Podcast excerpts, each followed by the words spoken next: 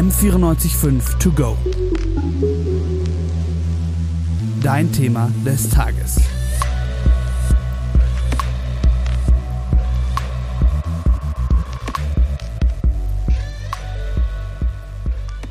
Egal ob Sternzeichenketten, Tattoos oder Memes auf Instagram. Astrologie ist im Trend. Fast jeder weiß das eigene Sternzeichen und jede dritte Person in Deutschland liest regelmäßig ihr Horoskop. Warum viele von uns Horoskope so sehr faszinieren und was wissenschaftlich wirklich dran ist, darüber reden wir heute. Ja, und wir, das sind Emilio Limbach und Laura Pickard. Und an der Stelle gleich mal eine Frage an dich, Emilio. Liest du denn eigentlich dein Horoskop? Also ich muss zugeben, ich habe schon ewig nicht mehr mein Horoskop gelesen. Ich muss sagen, dass ich es schon immer mal wieder lese, obwohl ich ja weiß, dass es keine wissenschaftlichen Beweise dafür gibt, aber darüber reden wir später noch. Ja, aber wenn es keine wissenschaftlichen Beweise gibt, was fasziniert dich denn daran? Ja, das ist eine Frage, die ich mir auch gestellt habe. Und ich dachte mir, wer könnte das besser wissen als ein Astrologe? Ja, und da habe ich mit äh, Wolfgang Schwender gesprochen. Der ist 70 Jahre alt und Diplom-Ingenieur, also eine ganz andere Richtung ja eigentlich, und macht seit fast 40 Jahren Horoskope. Und er hat mir erzählt, wie er dazu gekommen ist. Weder meine Eltern noch die Kirche konnte mir nur einen Ansatz von Beantwortung geben. Ich war einfach unglücklich. Und als ich an einer entsprechenden Konstellation angelangt war, bin ich über die Astrologie gestolpert. Ein guter Astrologe hilft zu einer tiefen Selbsterkenntnis und Selbsterfahrung über das Horoskop. Ich hätte mein Leben so nie leben können, wie ich es lebe, wenn ich nicht die Astrologie gehabt hätte. Also man kann sagen, ihm persönlich hat es wirklich im Leben weitergeholfen. Äh, aber wie funktioniert das denn eigentlich? Ja, das ist eine gute Frage. Ähm, vielleicht erstmal für diejenigen, die sich nicht so krass mit Horoskopen und dem ganzen Spaß beschäftigen. Astrologie, da stellt man eben Horoskope für jedes Sternzeichen zusammen. Soll heißen, es ist vor allem wichtig, wie die Planeten standen, als du geboren wurdest. Und dein Sternzeichen beschreibt eigentlich nur das, wie die Sonne gestanden hat. Wenn du also Fische bist, dann stand zum Zeitpunkt deiner Geburt die Sonne in den Fischen. Jetzt gibt's aber noch neun andere Planeten und für jeden Planeten gibt es dann quasi ein Sternzeichen, das zum Zeitpunkt deiner Geburt eben darin stand. Also es ist tatsächlich ein bisschen größer und wenn du das alles zusammenpackst, dann hast du dein Horoskop. Und diese Konstellationen eben aufzuzeigen und auch zu deuten, das ist die Aufgabe von AstrologInnen. Okay, krass, das kommt mir jetzt wirklich, ist was Neues für mich. Äh, ich habe bis jetzt immer nur von Tageshoroskopen gehört. Wie sieht's denn damit aus? Du meinst quasi das, was so in Magazinen drin steht, eben täglich so, heute passiert dir das und das, oder? Genau. Genau, weil davon hat sich Herr Gschwender tatsächlich distanziert. Das können Sie auch irgendwas hinschreiben, aber das hat keine, keine Aussage. Das, ein Horoskop ist in einem hohen Maße individuiert und individualisiert und muss auf diesen Moment der Geburt, wann der erste Atemzug passiert ist, berechnet werden. Ich habe ihn dann gefragt, wie das eigentlich mit anderen Horoskopen ist, weil es gibt ja so viele unterschiedliche, zum Beispiel auch das chinesische Horoskop. Und wenn man das dann auch noch mit einbezieht, also was davon trifft denn jetzt eigentlich zu? Und er hat da eine ganz interessante Sichtweise. Wenn Sie dann noch die indische Astrologie nehmen und die chinesische Astrologie, dann gibt es so viele solcher Analogiesysteme letztlich. Und alle sind in sich schlüssig. Alles okay, jeder muss sein System finden. Wenn du dein System hast und dich damit auskennst, brauchst du nichts mehr verändern. Ich hätte jetzt gedacht, er sagt, man nimmt das eine und das ist es dann, aber das hat er gar nicht abgelehnt. Was damit aber dann auch nochmal deutlich wird, wenn wir quasi unterschiedliche Modelle hernehmen können, dass Astrologie einfach keinen wissenschaftlichen Standards genügen kann. Wenn ich jetzt zum Beispiel an mein Studium denke, wo wir empirische Methoden anwenden, dann muss das reliabel sein, also wiederholbar. Und allein das haben wir jetzt schon mal nicht gegeben. Aber wenn wir jetzt schon mal bei Wissenschaft sind, da hast du doch, glaube ich, noch mit jemandem gesprochen. Ja, was sagt eigentlich die Wissenschaft über Astrologie? Ich habe da mit Bernd Harder gesprochen. Er ist bei der Gesellschaft zur wissenschaftlichen Untersuchung von Parawissenschaften. Vielleicht ganz kurz die Nachfrage, was sind denn Parawissenschaften überhaupt? Parawissenschaften ist ein Erkenntnisbereich, ähm, der sich am Rande oder außerhalb der akademischen Wissenschaft befindet. Ja, und die Forschung, die beschäftigt sich mit Phänomenen und abnormalen Ereignissen. Okay, also, also quasi Astrologie wäre dann eine Parawissenschaft. Genau. Und was hat der dir jetzt erzählt? Er hat mir versucht, physikalisch zu erklären, warum die Sterne nicht auf uns wirken können. Wir kennen nur vier Grundkräfte, Gravitation, Elektromagnetismus, starke und schwache Kernkraft. Und das, was von den Sternen an Gravitation ausgeht, ist so gering. Also jede Stubenfliege in ihrer oder in meiner Nähe hat mehr gravitativen Einfluss auf uns als die Sterne. Und irgendwas anderes, dass da irgendwas Geheimnisvolles an Strahlen oder Einflüssen gibt, das hätten wir längst herausgefunden. Ja, okay, richtig interessant eigentlich, wie wenig Energie, Einfluss, wie auch immer Sterne dann tatsächlich haben. Das passt aber auch ganz gut zu der nächsten Person. Ich habe nämlich mit Georg Huber gesprochen.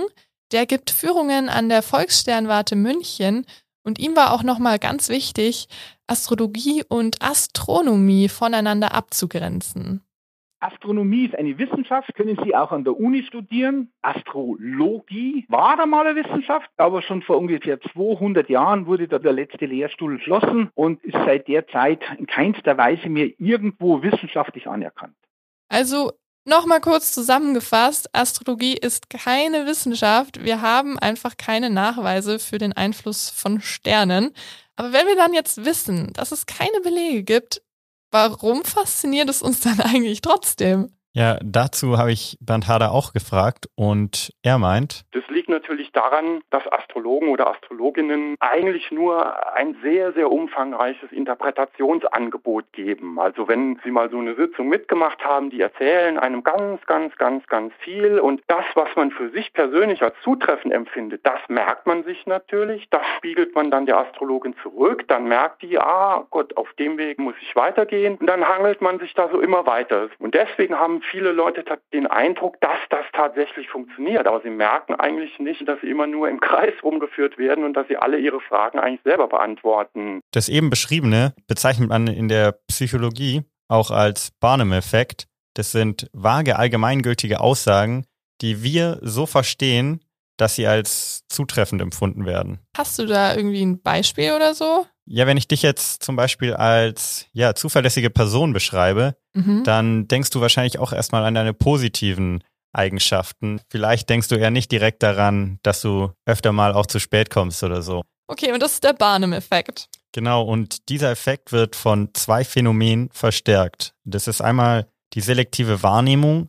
Wir sehen nur das, was wir auch sehen wollen. Und als zweites der Bestätigungsfehler. Wir suchen Informationen so aus und interpretieren sie so, dass diese die eigenen Erwartungen ja bestätigen sogar. Okay, und genau das passiert quasi bei Horoskopen. Genau richtig. Wir suchen uns das Gute raus und ja, schauen nicht auf das, was nicht so sein sollte. Und wenn ich dann eben lese, was ich alles Tolles in meinem Sternzeichen stehen habe, dann glaube ich das eher und finde mich darin wieder, obwohl das vielleicht gar nicht so ist quasi. Ja, und deswegen habe ich auch nochmal mit einem Psychologen gesprochen, Dr. Gerhard Meyer. Er arbeitet am Institut für Grenzgebiete der Psychologie und Psychohygiene in Freiburg Daher habe ich ihn gefragt, warum glauben wir denn eigentlich an die Astrologie? Und was dann eben die Menschen tun, ist zu versuchen, Muster zu finden, Zusammenhänge zu finden. Und das ist das, was natürlich mit Astrologie gemacht wird. Man hat hier irgendein Geschehen, das man beobachten kann, das man berechnen kann und versucht dann Korrelationen zu finden mit dem Geschehen, was hier auf der Erde stattfindet. Das können Ereignisse sein. Das kann aber dann eben auch sich auf eine Person beziehen. Also was für eine Persönlichkeit hat jemand? Ja, stimmt schon eigentlich auch. Gerade wenn man sich irgendwie unsicher ist, schaut man sich vielleicht auch eben an, oh, was sagt denn das Orakel so ungefähr? Aber stelle ich mir auch schwierig vor, wenn man in allem Schicksal sieht. Auch Dr. Meyer sieht das Ganze skeptisch. Da kann durchaus eine Gefahr bestehen. Also das ist ganz generell mit Dingen, wenn man sich zu sehr auf irgendeine Lehre verlässt und sich nur danach orientiert, dann besteht grundsätzlich eine Gefahr. Und wenn man dann quasi noch an Astrologinnen, Astrologen gerät, die dann noch eine Vorstellung haben, dass alles vorhergesagt ist, dass alles sozusagen unveränderbar mehr oder weniger festliegt, dann besteht eine große Gefahr, dass man eben auch in diese selbsterfüllenden Prophezeiungen reinläuft. Also man kriegt dann irgendetwas vom Astrologen gesagt oder liest irgendetwas aus dem Horoskop ab, versteht es nicht richtig und verhält sich dann so, dass genau die Umwelt das liefert, damit sozusagen das System bestätigt wird. Ja, und dadurch, dass wir auch daran glauben, kann es sich auch erfüllen.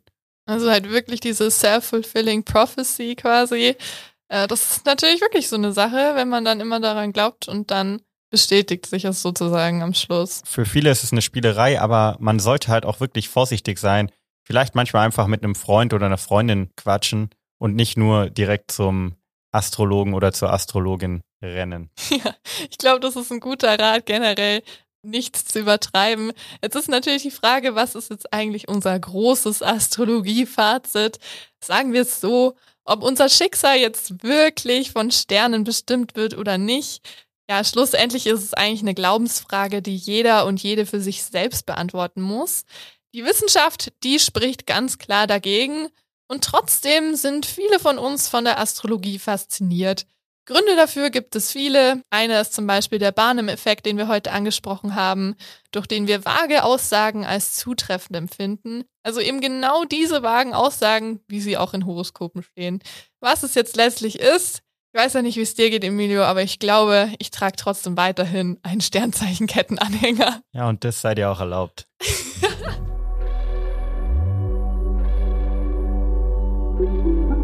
M945 to go.